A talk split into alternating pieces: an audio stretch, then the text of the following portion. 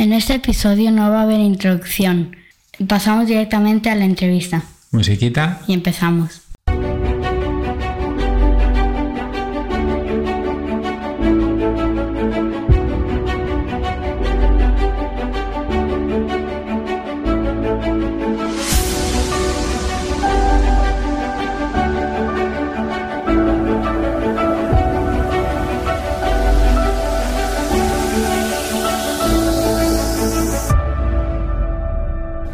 Gracias por la encerrona de ponerte ante el micro, ante el micro de este podcast para contarnos tu aventura como triatleta amateur y en especial pues que nos cuentes la experiencia de este pasado fin de donde estuviste en el Mundial de, de Triatlón disputado en Ibiza, participando en el dualón del sábado y el aquatlón del lunes.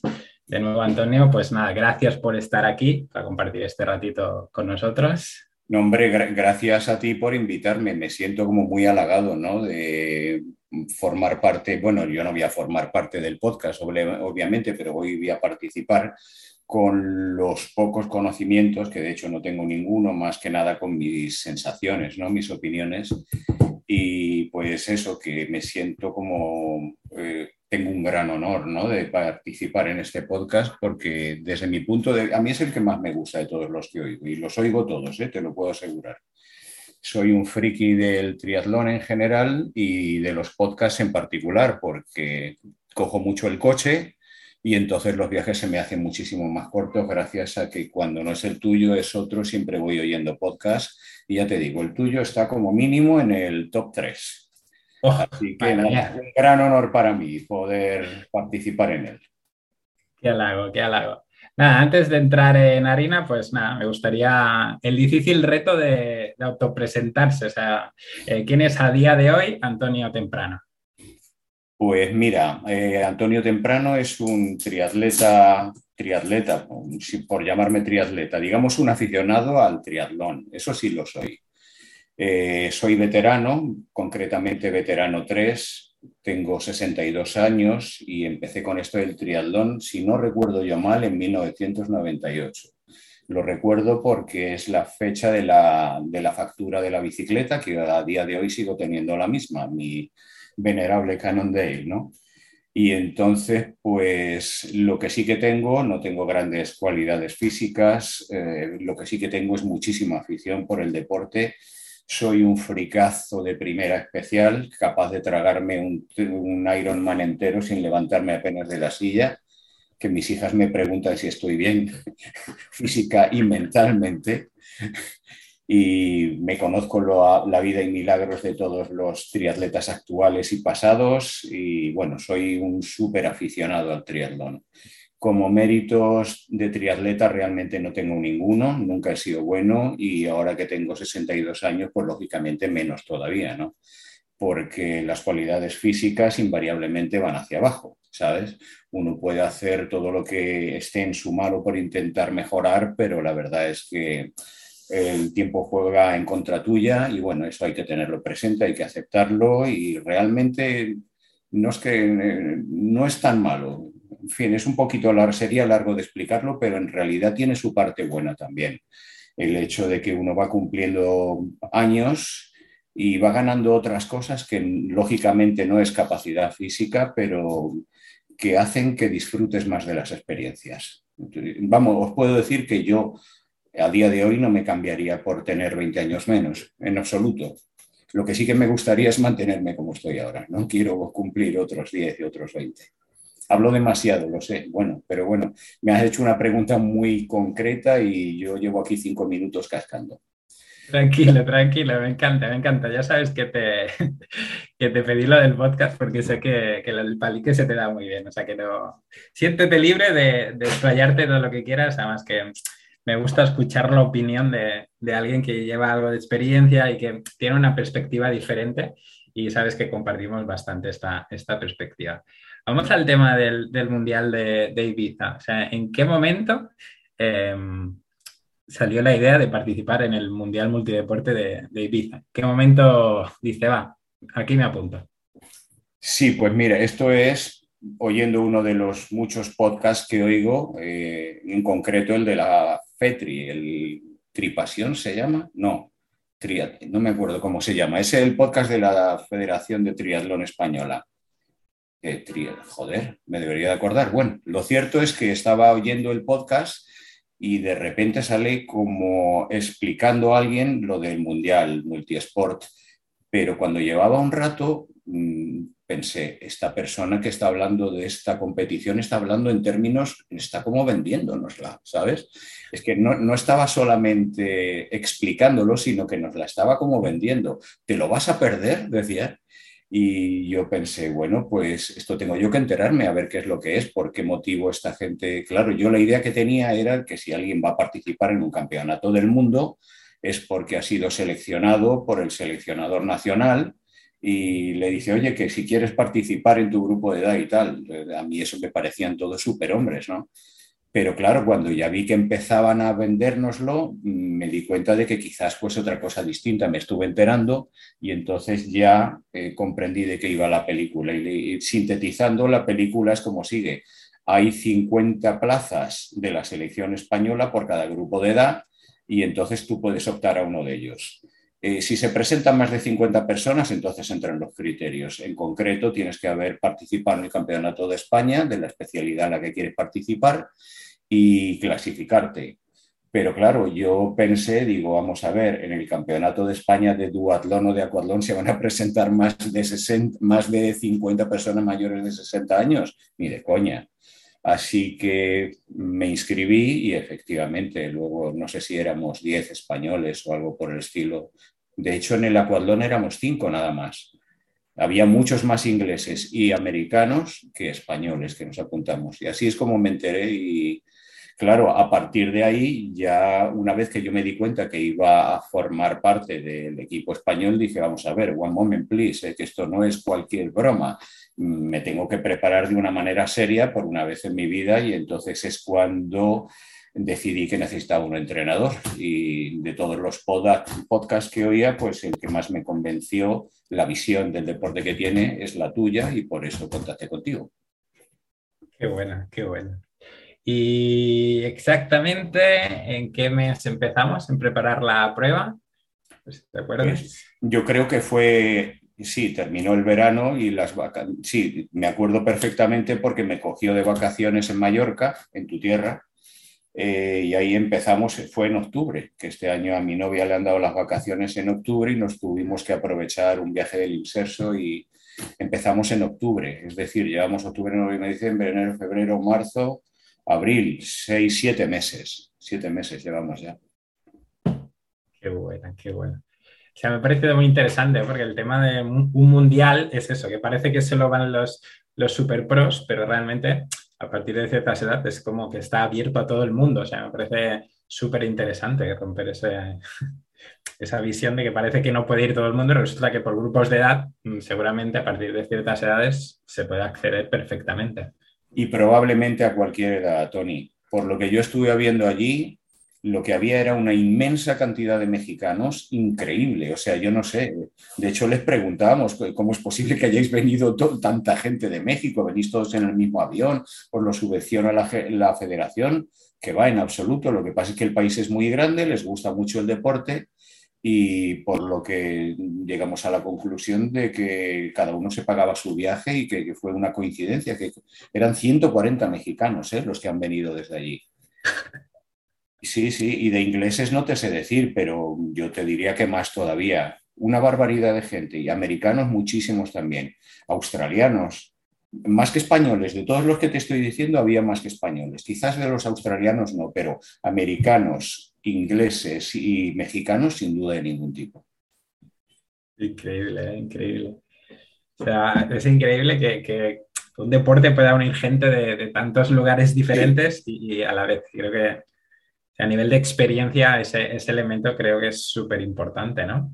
Hombre, eso es fenomenal. Tú sabes lo bien que los ratos tan buenos que pasamos allí hablando con los mexicanos. Bueno, yo hablo con todo el mundo, ya me estáis viendo que yo casco impresionantemente y hablé con los ingleses no tanto, a pesar de que creo que sé hablar suficientemente bien inglés, pero son más distantes, ¿sabes?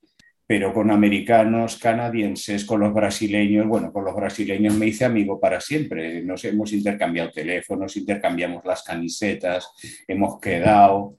Eh, les voy a mandar vídeos de la batucada brasileña que tengo con mis alumnos del instituto, en fin, yo qué sé, amigos para siempre, ¿sabes? Así que es una experiencia que yo se la recomiendo a cualquiera, incluso para acudir, bueno, yo sí iría como deportista, pero aunque sea nada más de público, vale la pena acercarse a ver un mundial de estos. Lástima que el del año que viene es nada menos que en Australia, ¿sabes? Queda un poquito lejos. Me parece a mí que voy a tener que esperar para el 2025. No llegamos, A Australia no llegamos. Vale, y de la, de la experiencia en sí del Mundial, ¿con qué te quedas? O sea, ¿qué, es lo que más te gustó? Lo que más me gustó, pues es que me gustó todo, sinceramente. Hubo muy pocas cosas que no me gustaran. Lo que más me gusta es ver una comunidad de personas que te hace ver que no eres realmente tan extraño. Es decir, que hay más gente como tú por ahí y peores que tú, mucho peores que yo, había allí unos pocos. Me encantó verlo y me encantó que lo viera mi novia, ¿sabes? Para que de alguna manera, ahora antes de llamarme friki, dice un momentito que este está en un nivel aceptable todavía. Que había por allí cada fricazo, de verdad que es que daba miedo, es que se les notaba perfectamente que vivían por y para eso que estaban haciendo. Entonces es muy bonito ver que hay una comunidad de personas que ven la vida como tú y que están dispuestos a pasar sus vacaciones eh, disfrutando del deporte al mismo tiempo que hacen turismo y eso. Y eso es precioso. Eh, charlar con ellos, compartir ideas, etcétera. A mí eso es lo que más me gustó. Luego también me encantó la isla, la verdad. Yo Ibiza la conocía de cuando era joven pero claro, en aquella época yo tenía otro concepto de la vida y conocí más que nada Pachá y todas esas barbaridades. Ahora la, he visto desde otro punto de vista muy diferente y me ha encantado. Me ha parecido maravilloso. Ahí hay unas calas y unos sitios para entrenar que de verdad me parece paradisíaco. Me encantaría en el apartamento en el que me quedé, yo me quedaría a vivir allí, sinceramente, por lo menos seis meses al año, ¿sabes? Está como muy protegido, está dentro de una bahía y ahí es como una piscina enorme llena de pececitos que se ven eh, perfectamente a través del agua súper transparente. Dices, esto es una gozada, tú sabes el lujazo que es poder hacer esta natación aquí. En fin, ya te digo, me gustó todo. Lo único que no me gustó, esto es, yo sé que es un poco polémico, pero no soy el único que lo piensa y además no me lo has preguntado, pero lo digo yo. No me gustó que eh, las organizaciones sean tan roñosas. No nos han dado ni una medalla, ni una camiseta, ni nada de nada, Y la inscripción no era precisamente barata, ¿sabes? A pesar de que nos la vendieron como diciendo que nos estaban haciendo la mitad de descuento, que los grupos de extranjeros pagaban el doble que nosotros, no sé. A mí y a mucha gente con la que he entrado en contacto, españoles también, nos ha parecido que nos deberían de haber dado algo, ¿eh? porque nos gastamos una pasta considerable en llegar hasta allí. El viaje cuesta dinero, los hoteles cuestan dinero, tienes que sobrevivir allí, la inscripción, eh, entre unas cosas y otras se te va un dinero y que te vayas de allí sin una camiseta de recuerdo, la verdad es que es un poco penoso, ¿sabes? Eh, adicionalmente, para rematar la faena, nos han mandado una especie, un NFT, yo no sé si sabes lo que es eso. Bueno, es una historia de es un poco complicado de explicar. Digamos que te mandan un vídeo con tus consecuciones, ¿no? con tus logros. El vídeo es, es un invento realmente, que nos lo quieren colar como que gracias a eso, a que hacen el vídeo, pues no tienen que gastar eh, materias primas y lo que hacen es favorecer el medio ambiente porque dejan de producir no sé cuánto CO2, etcétera, etcétera. Eh, hace falta ser bastante primado para tragarse eso, evidentemente, ¿no? Como si los servidores donde se alojan los NFTs estos no consumiesen, ¿sabes? Son servidores hiper recontra potentes que consumen una barbaridad.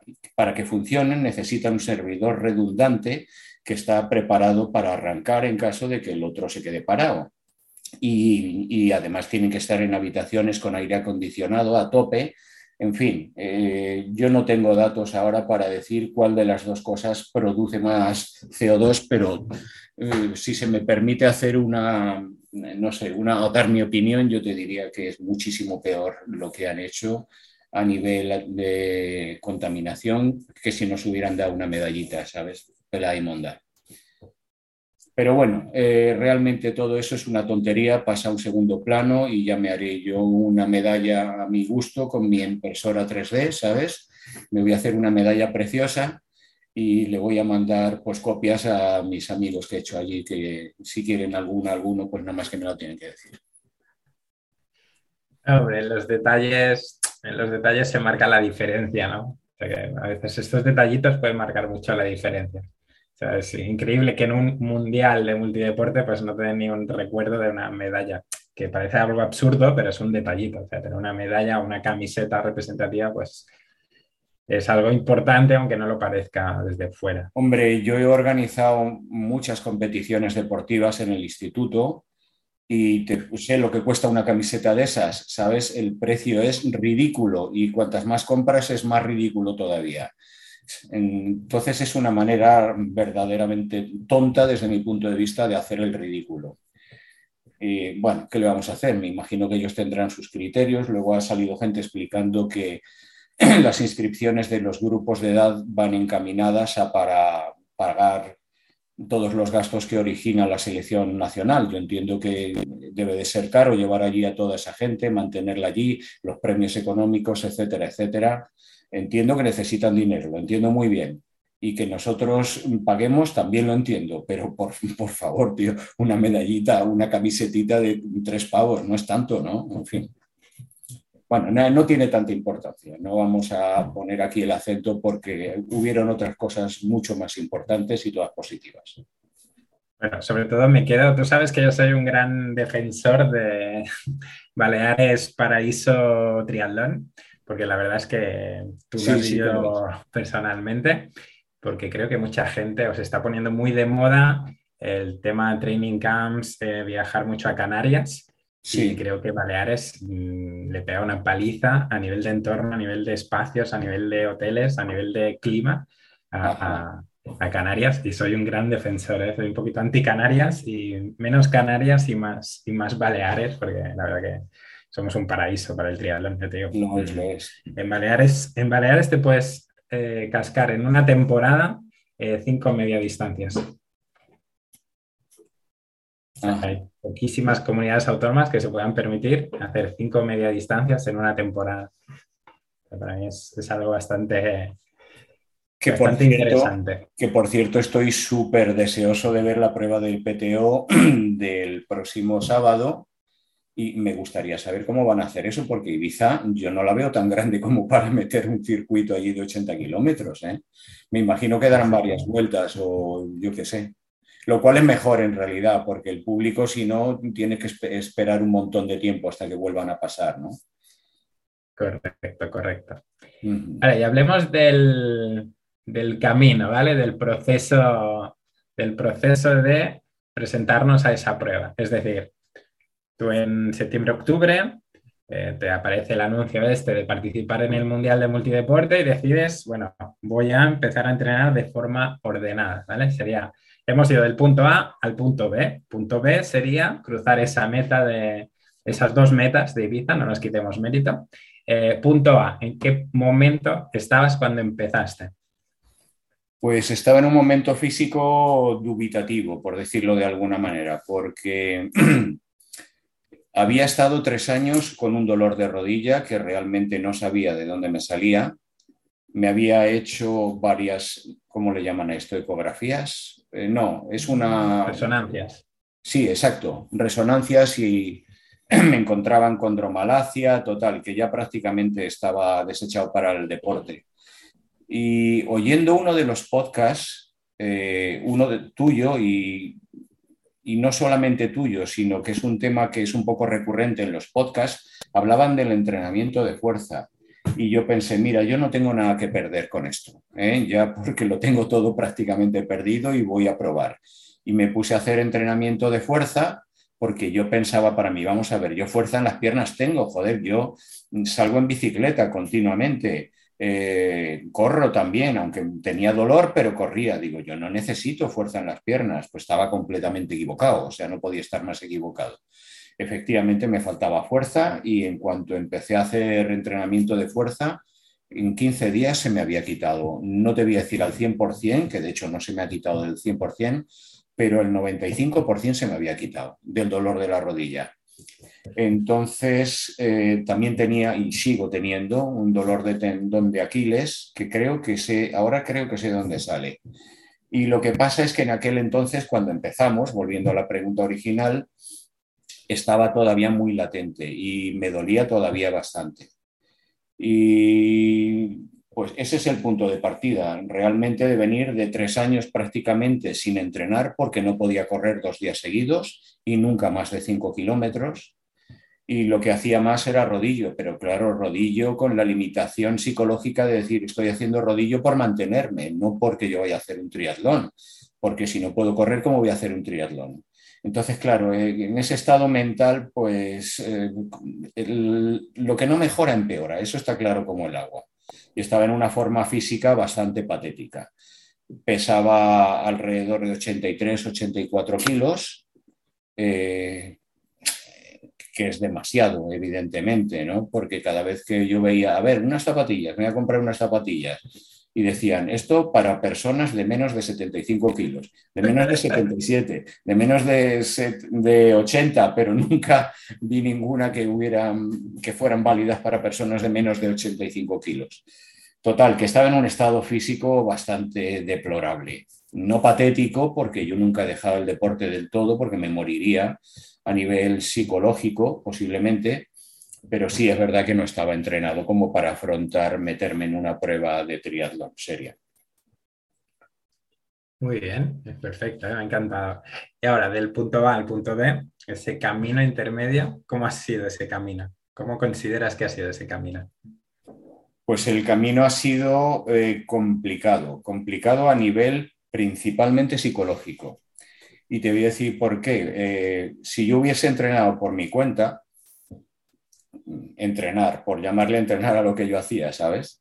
Eh, posiblemente me lo habría tomado con mucha más calma, pero el hecho de tener un entrenador eh, te crea una responsabilidad contigo mismo y hacia el entrenador también, aunque no quieras. O sea, que tú en el fondo dices, eh, verás tú, esta persona es mi entrenador, pero él se la suda, ¿no? Si yo corro más o corro menos, él está haciendo su trabajo y yo realmente no tengo por qué rendirle cuentas. Todo esto es un razonamiento, digamos, verbalizado, pero la realidad no es esa, la realidad es otra completamente diferente.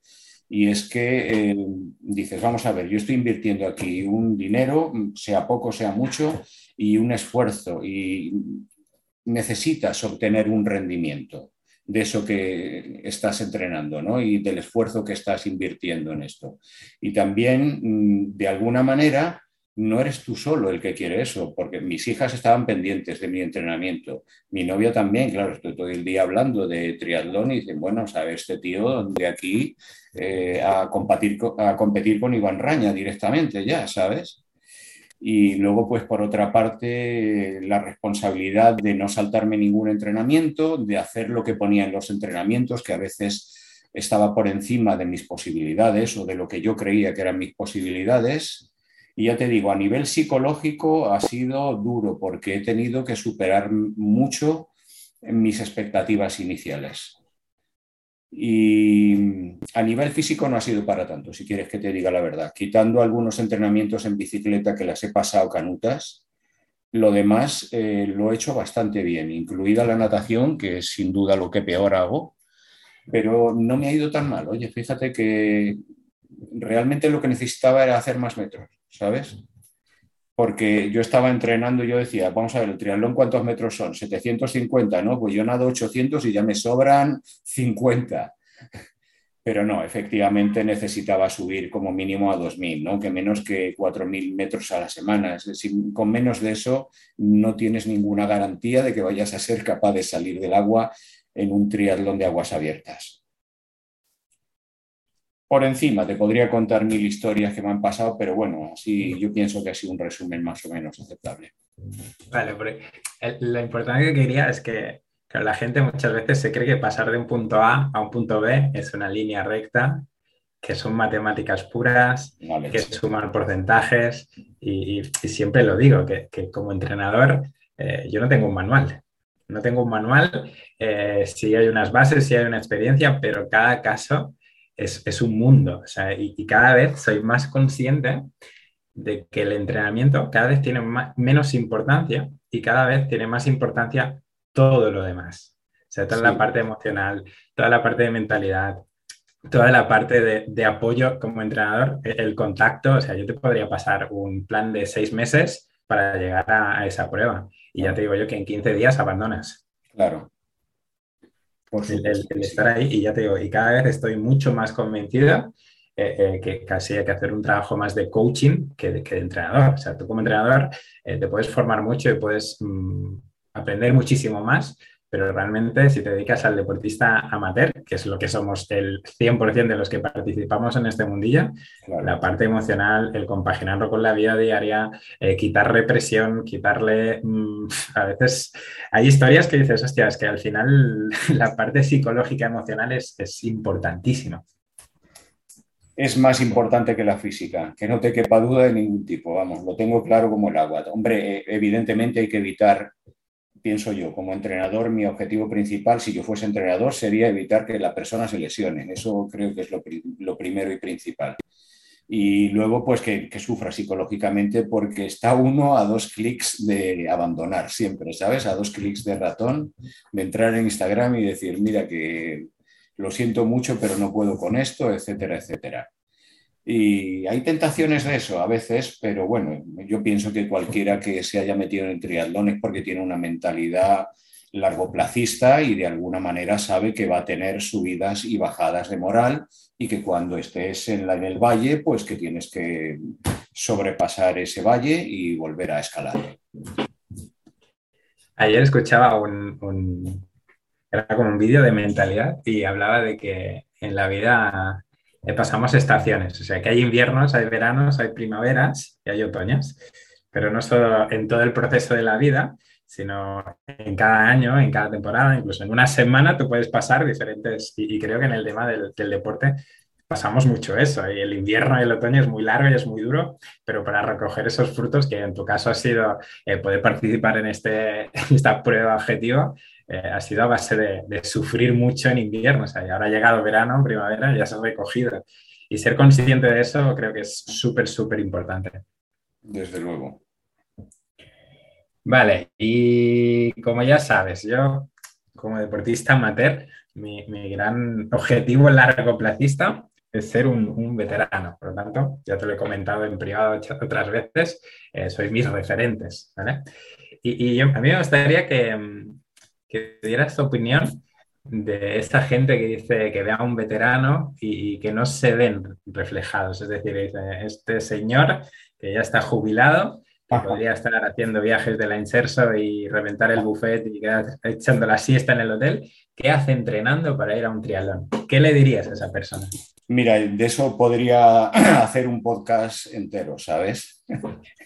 Y entonces no quiero trivializar porque es una cosa que sí, que tiene su importancia, ¿sabes? Eh, obviamente si hay personas que ven eso de esa manera que tú me estás diciendo, están completamente equivocados y lo que demuestran en primer lugar es tener muy poca empatía y muy poca previsión de futuro. No se dan cuenta de que ellos mismos van a llegar a tener una edad avanzada, ¿sabes? Cuando la edad avanzada llega, invariablemente las capacidades físicas bajan. Tú puedes hacer lo que tú quieras, que van a bajar sí o sí. Y si tú no has sido capaz de comprender eso con una edad más temprana, te vas a frustrar de una manera mm, bárbara. ¿eh? Y es lo que ocurre y lo que da lugar a que mm, cuando yo llego a una prueba en veteranos 3 seamos 5. ¿eh? Cuando yo empecé en esto tenía cerca de 40 años, menos de 40 años, y claro, de mi categoría que era V1, habíamos el ciento y la madre allí. Yo he seguido, para adelante, he seguido, he seguido, y han ido cayendo por el camino a lo bestia, porque tenían otra mentalidad mm, parecida a la que tú me acabas de describir en la pregunta, y con esa mentalidad no puedes seguir en el triatlón. No puedes porque tus marcas van a bajar. Es cuestión de tiempo. Te puedes poner como quieras, que van a bajar seguro. Y entonces esos objetivos que tú tenías y que no vas a poder cumplir, obviamente, van a hacer que dejes el deporte, porque en lugar de ser una fuente de satisfacción para ti, es una fuente de frustración. Y más pronto que tarde, lo dejas. Eh, aparte de esto, eh, yo sé que es duro entrenar con 60 años, es duro, evidentemente, pero ¿qué, es más duro? ¿Entrenar o ver cómo te sale cada vez una barriga más gorda? Eh, no te encuentras la picha para vértela, tienes que mirarte en el espejo porque la barriga te la tapa. en fin, eso da lugar, en fin, no quiero echar la bola a rodar, pero bueno, ya que he empezado, voy a seguir un poquito. Dale, dale, dale. Eh, lo siguiente es que a lo mejor con un poquito de mala suerte, en un caso extremo, tu pareja puede empezar a decir, este tío no es el que yo conocí, eh, voy a empezar a considerar otras opciones sexuales. Y eh, yo qué sé, esto ya da lugar a barbaridades del tipo de separaciones, te quedas solo, con 65 años mm, ya nadie le interesas a nivel sexual ni como de pareja, y en fin, eso ya es un desastre absoluto. Entonces tú tienes que elegir si prefieres la dureza que conlleva eh, el declive físico o la dureza que tiene el entrenamiento. En mi caso lo tengo muy claro, lo tengo claro como el agua. Prefiero la dureza del entrenamiento, no estoy preparado para la otra dureza y sinceramente espero seguir en este mismo en este mismo barco muchos años, todos los que me dé de sí el cuerpo y la mente. Me quedé asombrado con determinados caballeros que había allí y, mujeres también, ¿eh? en Ibiza, mayores de 60, 70 o 80 años, que luego te, luego te comentaré una frase porque me puse a hablar con él cuando llegué a Meta, o sea, me pareció una persona tan entrañable y, tan admirable que le pregunté, le digo, ¿cómo ha hecho usted para llegar a, los 80 años de edad en esta forma física? vamos, que yo no era capaz de adelantarle, quiero decirte. Y yo sé que esto os va a parecer, sobre todo en un podcast de deportes de resistencia, probablemente os va a parecer una opinión impopular, pero literalmente me dijo, he llegado a los 80 no corriendo maratones y no haciendo Ironman. Y pensé, hostia, justamente lo que he pensado toda mi vida. Vamos a ver, eh, la idea es la siguiente. Resulta que se juntan cuatro frikis en la isla de Hawái y empiezan a discutir quién la tiene más larga. Que si el, recorrido a la isla en bicicleta, que si la vuelta, la travesía, que si el maratón. Llega el otro y dicen, pues no, todos juntos. Así que a partir de ahora, el que quiera ser triatleta tiene que hacer un Ironman. Y parece que si no lo haces, no eres triatleta. Eh, bien, yo sinceramente lo encuentro aleatorio, o sea, son distancias que coincidió que esos que estaban en el bar, pues cada uno salió una y entonces ahora porque estos eh, en una taja de taberna tengan esa discusión, yo ahora tengo que hacer Ironman, perdón, no, sinceramente no. Yo creo que uno tiene que tener un poquito más de sentido común, con esto no estoy diciendo que esté en contra del Ironman, ni muchísimo menos, sino que cada persona tiene que saber cuáles son las distancias que se le adaptan. Y entonces uno tiene que tener en cuenta que, lógicamente, cuanto más se cuele uno con las distancias, pues las rodillas mm, te van a pasar factura antes o después. Total, que mi amigo el de 80 años y yo pensamos que es mejor conservar un poquito si uno quiere a largo plazo eh, mantener las articulaciones y la capacidad motriz en pleno funcionamiento.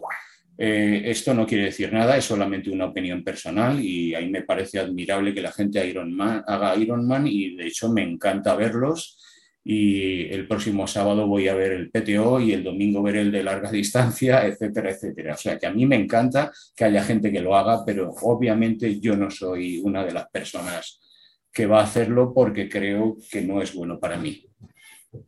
Yo no sé ni lo que me has preguntado. Sí, no, no, no, sí, sí, tranquilo, sí, sí, súper bien, ¿eh? súper bien. E, es que al final yo creo que no tener talento físico te da como más eh, proyección a largo plazo, porque tú ya tienes asimilado que por capacidad eh, no vas a subir un podium, no vas a competir para ganar, simplemente va a ser un reto para, pese a tus capacidades limitantes, tú vas a echarle ahí huevos y te vas a sacar el, máximo partido a, tus posibilidades. Pero claro, la gente que llega, eh, empieza a practicar triatlón, en dos años ya toca podiums, ya toca ritmos altísimos, pues como que queman las naves en poco tiempo y a largo plazo pues como que no llegan, que es totalmente respetable. hay mucha gente que llega, hace todo y se tira, perfecto. Pero veo mucha gente eh, frustrada con eh, haber hecho todo eso y a día de hoy no poder hacerlo por una cuestión casi de ego más que de, que de posibilidades. Es frustrante, la verdad, o debe de ser frustrante, me imagino, ¿no? Ver que antes eras un fenómeno y que cada vez pues hay más gente que te gana y que antes quedabas a lo mejor entre los 15 primeros y luego ya son los 50 primeros, los 100, los 150, vas para abajo invariablemente.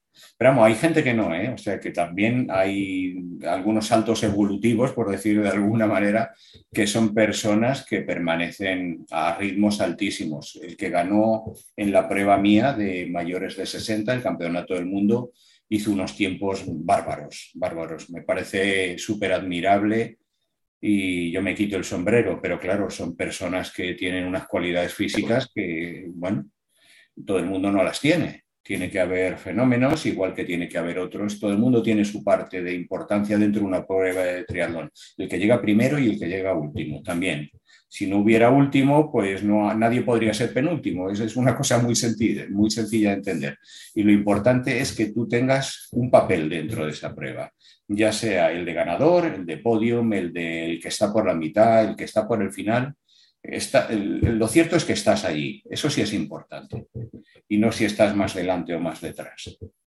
No puedo, no puedo estar más de acuerdo. O sea que formar parte del evento es, ya, ya, ya es algo. O sea, y para formar parte del evento te tienes que haber preparado, más en este tipo de pruebas. O sea que por ahí ya. Y hay algo que me ha gustado mucho cuando hablabas del tema de las marcas, que con la edad tu estado físico mm, va decayendo, evidentemente, y hay mucha gente obsesionada con las marcas, mucha gente que le preguntas qué tal ha ido el triatlón y te pasan un pantallazo de Strava. no, no, te, estoy preguntando cómo te ha ido, cómo ha sido la experiencia, cómo te has sentido. Y, la gente al principio cuando llega se obsesiona con las marcas. Y es muy importante todo lo demás, porque esas marcas tarde o temprano van a caer. O sea que la gente que ser muy consciente de ello. Y si has venido al triatlón como estilo de vida para hacer deporte, estar sano, no solo a nivel físico, sino también a nivel mental y emocional, eh, el tema de las marcas lo tienes que aparcar un poquito, porque un día te saldrá la carrera perfecta y otro día, pues no. Y con el tiempo, esos ritmos van a caer sí o sí.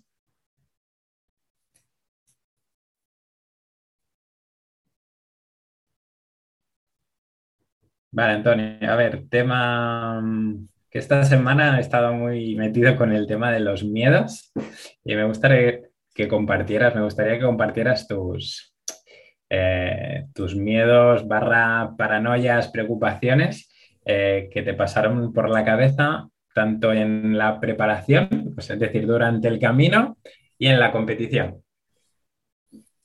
Ya, bueno, mira, eh, a nivel general, te digo porque las personas así que llevamos más tiempo sobre el planeta tenemos una perspectiva un poquito más larga sobre lo que es el miedo y tal.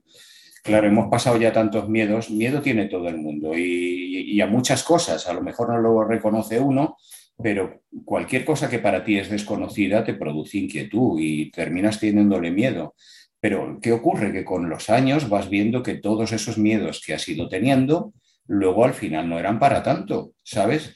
Es decir, del, vamos a poner que el daño que tú preveías que te iba a ocurrir era un 100, pues al final el 95% era imaginación tuya, pero vamos, siempre, jamás. Y lo que te vas dando cuenta con el tiempo, y por eso te digo que no querría tener menos edad, es que no hay que tenerle tanto miedo a las cosas, porque eh, el daño ocurre más en tu propio cerebro, eres tú mismo el que crea el daño. Luego en la realidad nunca es para tanto. Y a lo que hay que tenerle miedo desde mi punto de vista de verdad es al propio miedo. El miedo es lo peor que hay. Entonces, lo que tiene uno que ser capaz de sacudirse ese miedo, porque el miedo te paraliza. Te paraliza, no te deja hacer nada y no te deja ser quien tú eres. ¿Qué hacer al respecto? Pues si le tengo miedo a esto, lo hago pero redoblado, para que de alguna manera sirva de terapia y te quites el miedo de una vez por todas y lo superes y dejes de tonterías, porque es que no sirve de nada. Ahora, volviendo yo a, a lo concreto de la pregunta, ¿qué tenía yo miedo en esta competición? Pues tenía miedo a las aguas, que te lo he dicho antes fuera del micrófono. Le tengo respeto porque cada vez que hay un problema serio de salud en un triatlón es siempre en la fase de natación. Estuve leyendo una vez y parece ser que hay eh, motivos físicos que lo justifican, la diferencia de temperatura, que si el aumento del ritmo cardíaco, etcétera. Yo a eso le tengo mucho respeto, sinceramente. Y le tenía miedo, e incluso cuando hice el duatlón el sábado, estaba pensando en no ir al, eh, el lunes porque yo ya había cumplido mis objetivos y digo, ¿para qué me voy a meter yo en ese follón? Me van a dar mm, guantazos hasta en el cielo de la boca en la salida, me van a pasar por encima los que salen en la wave detrás mía, en la ola. Eh, pero qué va, le dije no, esto no porque como no vaya al Aquatlón esta vez no voy a ser capaz de hacer el siguiente. Así que me metí un poco en el agua no por ganas de hacerlo, sino por superar el miedo que le tenía. Y eso, fue, eso es en el sentido concreto. Luego, en general, había otro miedo que tenía, y además que eso te lo he dicho a ti muchas veces, y era hacer el ridículo. Hacer el ridículo me trae completamente sin cuidado. Es decir, a estas alturas de la película, lo que la gente piense de mí me da absolutamente igual. Pero no es lo mismo cuando vas con el mono de la selección española, porque en este caso estás representando a un país. Y eso sí que no quería yo, hacer el ridículo representando a mi país, de ninguna manera. Entonces yo lo que no quería es aparecer allí eh, con un tipo de globero absolutamente tremendo embutido, un salchichón embutido dentro del mono de triatlón y que la gente dijera, ¿dónde va el gordito este? Que se habrá creído que es esto, si, si este tío parece un morcón, ¿sabes? De la sierra.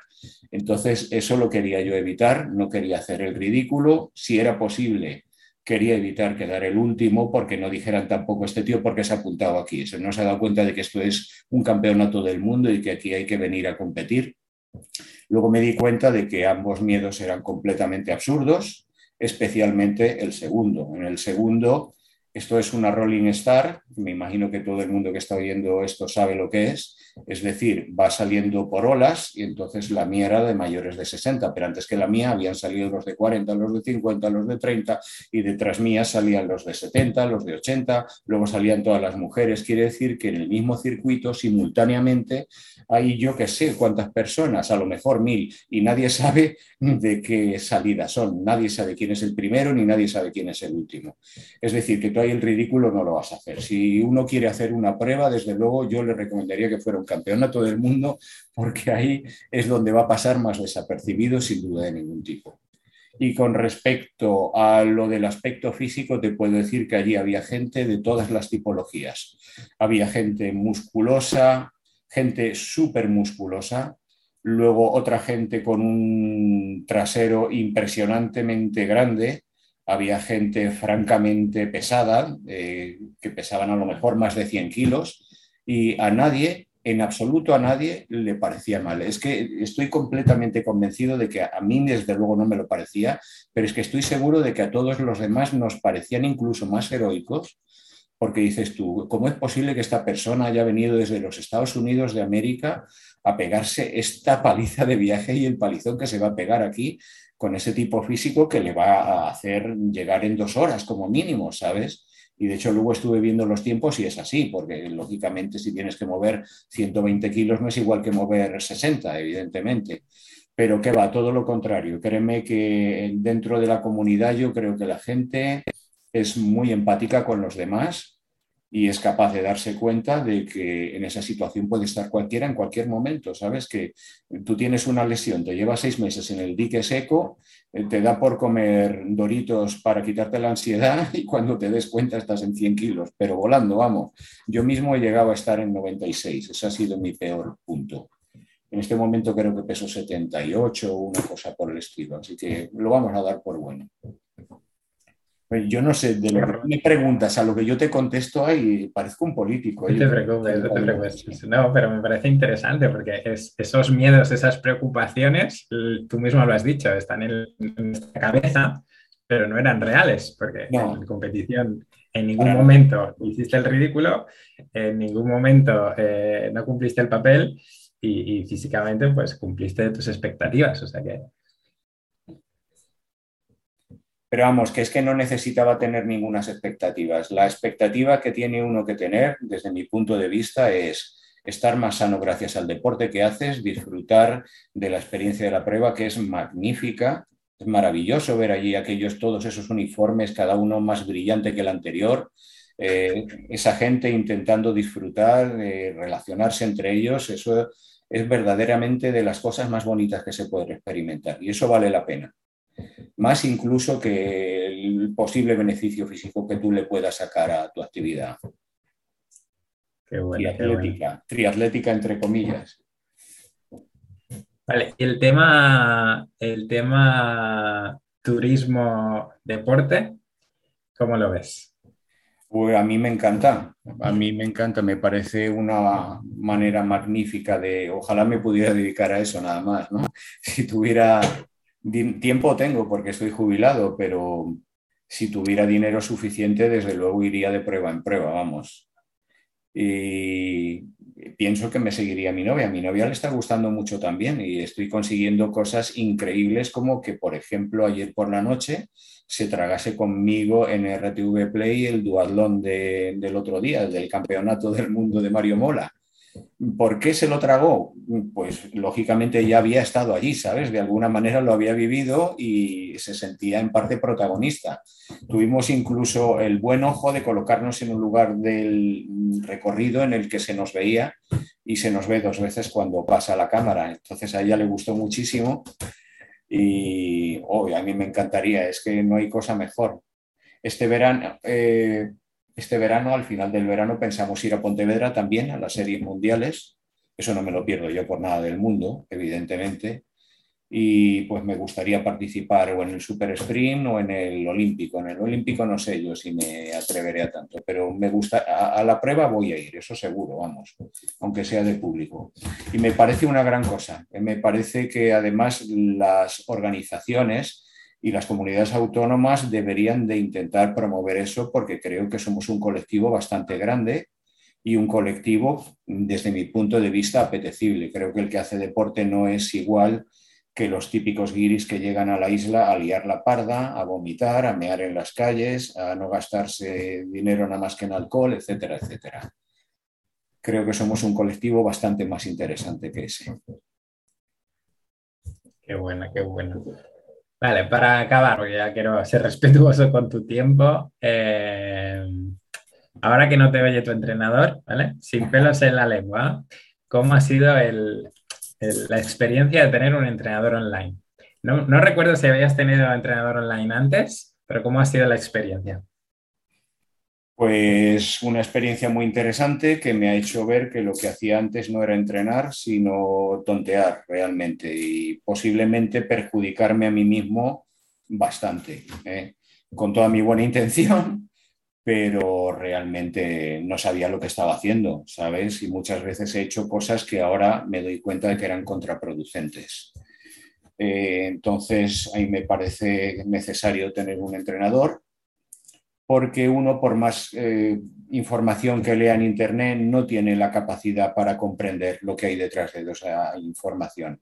Son muchas cosas y eso debe de ser interpretado por una persona que se ha preparado, ha estudiado la carrera, eh, sigue entre, preparándose continuamente porque pienso que vuestra profesión, al igual que muchas otras hoy en día, como te quedes seis meses fuera de, digamos, del proceso de aprendizaje, eres un puñetero fósil y lógicamente es un trabajo, pienso que difícil y creo que también es bastante difícil conseguir que la gente entienda la importancia que tiene y todo lo que tenéis que hacer para conseguir sacar adelante de una manera digna el trabajo.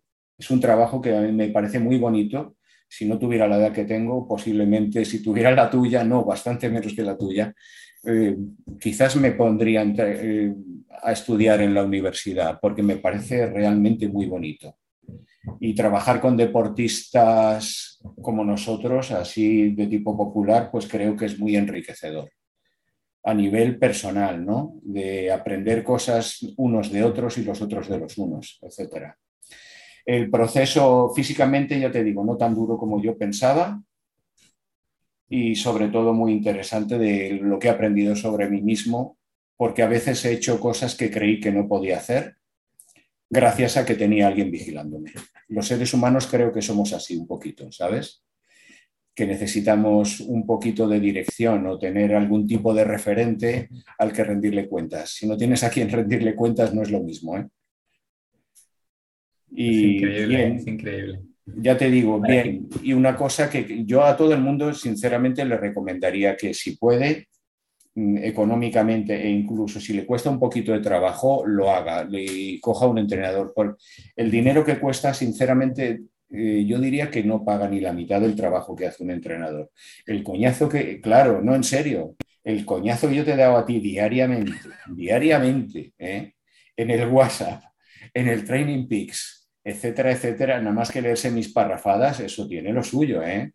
Es, es mucho trabajo. Yo entiendo que es muchísimo trabajo y lógicamente lleva mucho tiempo. No puedo comprender cómo, si tú tuvieras 30 como yo, obviamente necesitaría, bueno, te habría separado ya, ¿no?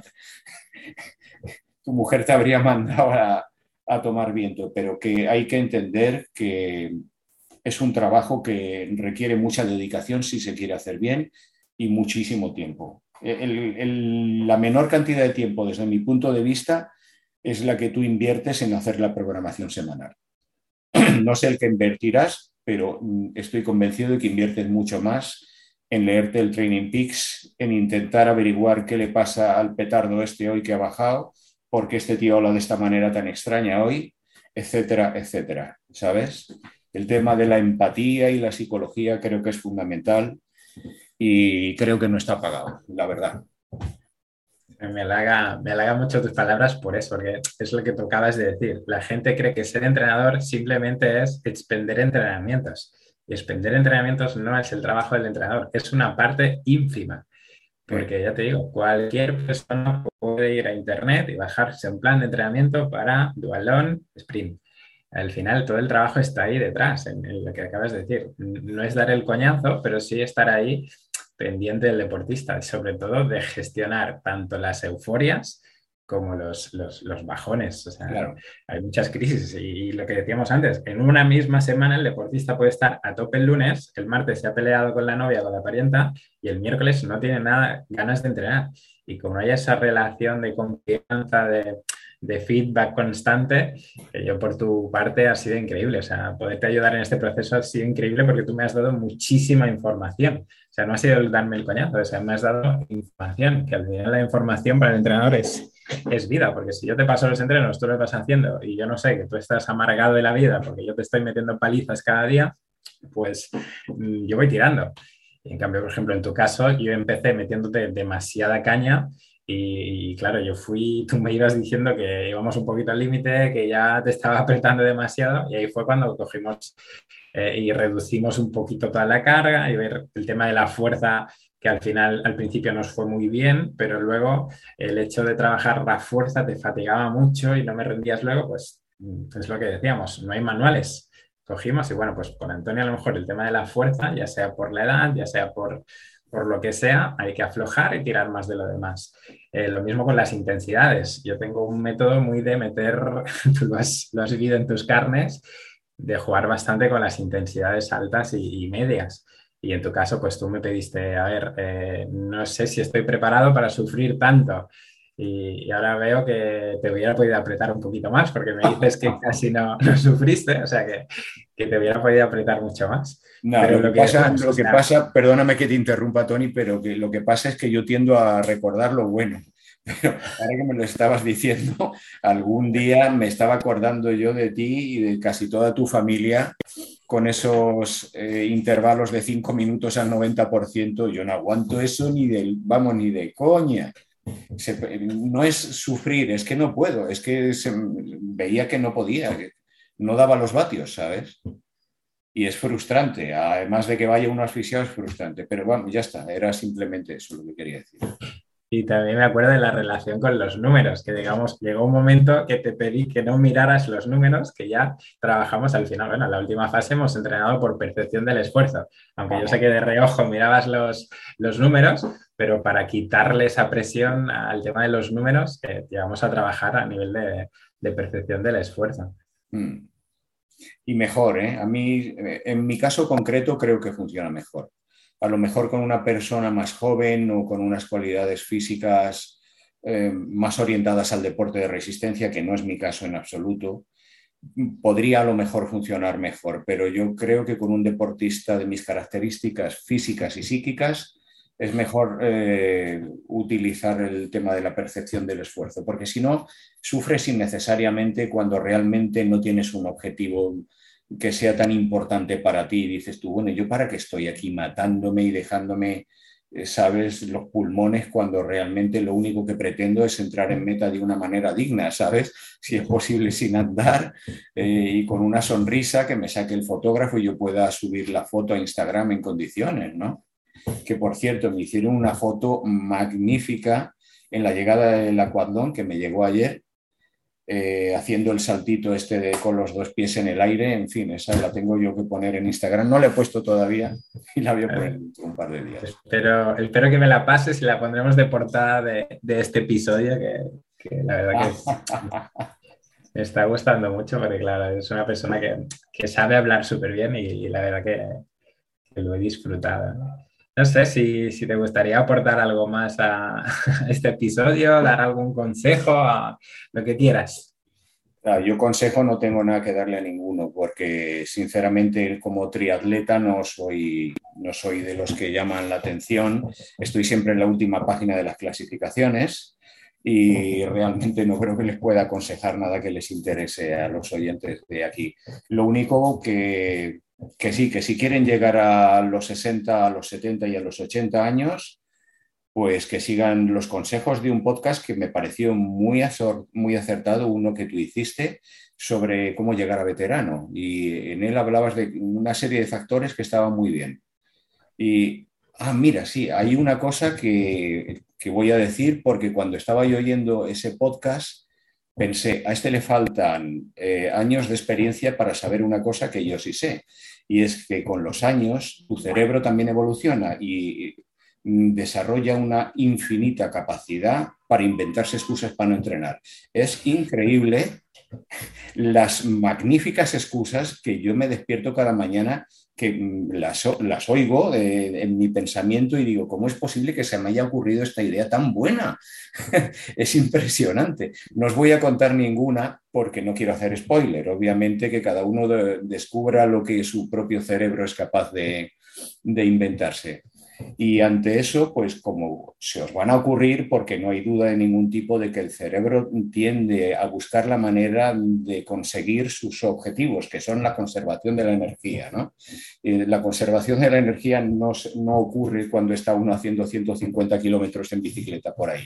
Entonces el cerebro dice, a ver cómo convenzo yo al pringao este de que no se meta los 150 kilómetros. Y créeme que se le ocurren ideas maravillosas.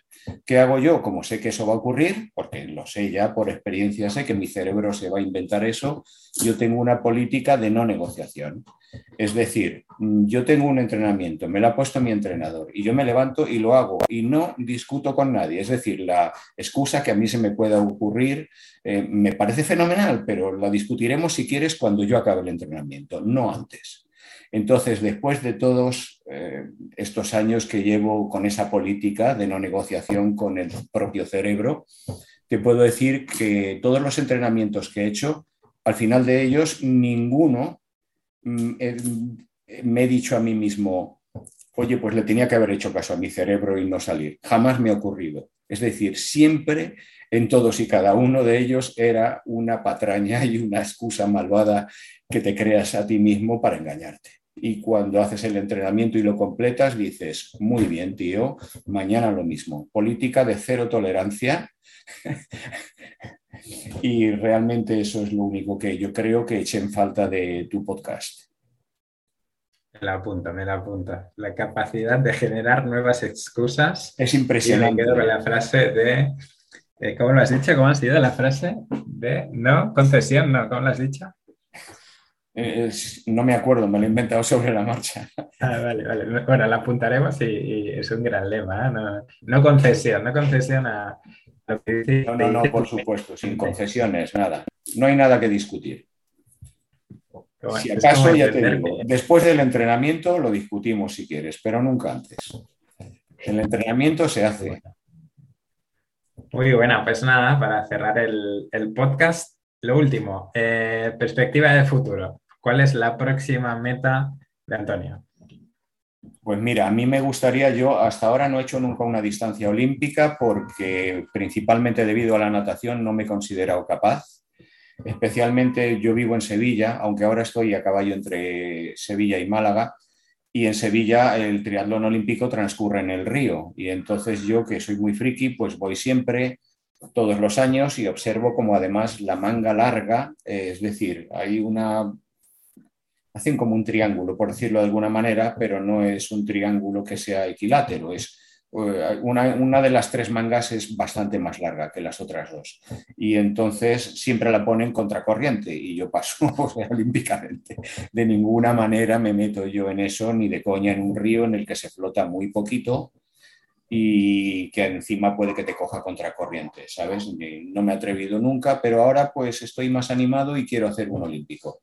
Y me he buscado un triatlón que, olímpico que además pienso que se adapta a mis características y lo quiero hacer, es ahora el 22 de julio. Además de eso, me gustaría también hacer travesías porque es una cosa que disfruto muchísimo, a pesar de lo mal que se me da nadar.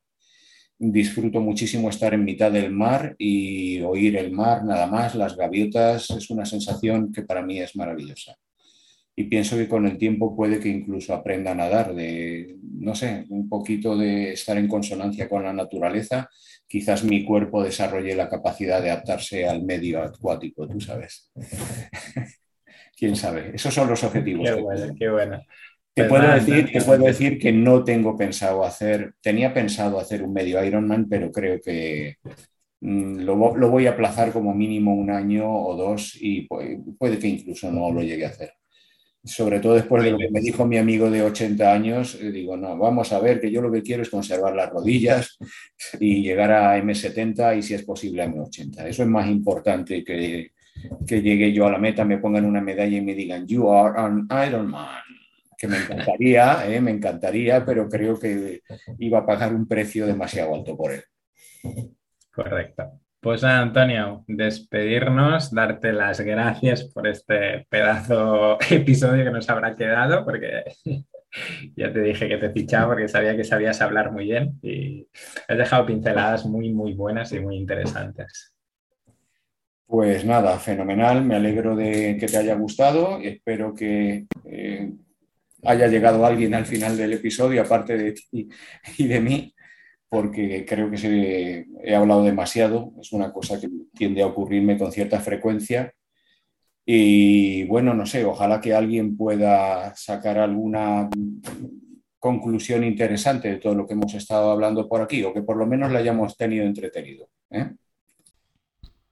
Pues hasta aquí la entrevista con Antonio, eh, a quien quiero de nuevo agradecer directamente a través de este, de este episodio eh, su colaboración, que no es, no es nada fácil ponerse delante de un micro y contestar con tanta soltura y, tan, con una voz tan radiofónica. De nuevo, Antonio, muchísimas gracias, eh, no solo por el episodio, sino por hacerme partícipe de ese, de ese reto en mayúsculas de, de pasar de mm, casi no poder mm, ni correr tres días a la semana a poder afrontar ese, ese tipo de retos. De nuevo, muchísimas gracias Antonio.